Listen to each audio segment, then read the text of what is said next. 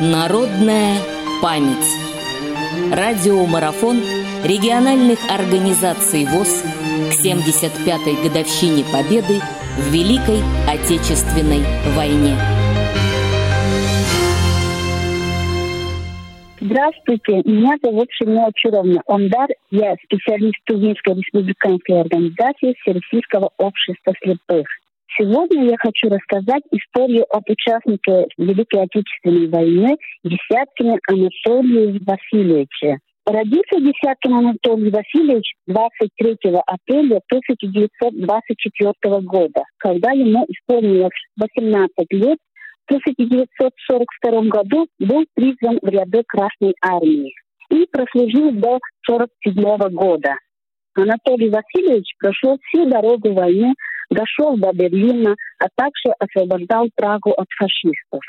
Свою трудовую деятельность начал электрокомментарником в городе Свердловске. В 1959 году переехал в Туву, город Кызыл, и до 1961 года работал рабочим. Был освобожден в связи с переходом на пенсию по инвалидности.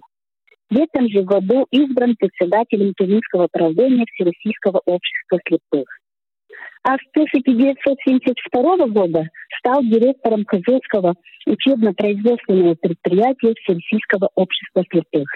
Член КПСС с 1966 года, участник Великой Отечественной войны, имеет правительственные награды за боевые заслуги, за взятие Берлина, за освобождение Праги, за доблестный труд по ознаменованию столетия со дня рождения Владимира Ильича Ленина и многими другими грамотами Центрального правления Всероссийского общества слепых.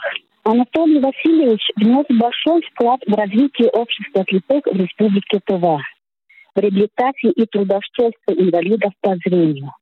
При его содействии открылось и совершенствовалось учебно-производственное предприятие Всероссийского общества слепых. Единственное предприятие в республике, где работают инвалиды по зрению. Для рабочих УПТ был построен ведомственный дом в городе Козыле по улице Кочелова в 1981 году, где на первом этаже предусмотрено помещение для клуба и спецбиблиотеки для слепых и слабовидящих, где в свободное время инвалиды по зрению могли бы отдохнуть. В 78 году жизни 11 ноября 2002 года после тяжелой болезни ушел из жизни участник Великой Отечественной войны Десяткин Анатолий Васильевич. Память о чудесном человеке, руководителе с большой буквы, навсегда сохранится в памяти всех, кто его знал и вместе с ним работал. В честь празднования 75-летнего юбилея Дня Победы в Великой Отечественной войне поздравляю всех ветеранов Великой Отечественной войны. Желаю здоровья, счастья, мирного неба. Народная память. Специальный проект «Радио ВОЗ» 75-летию Великой Победы.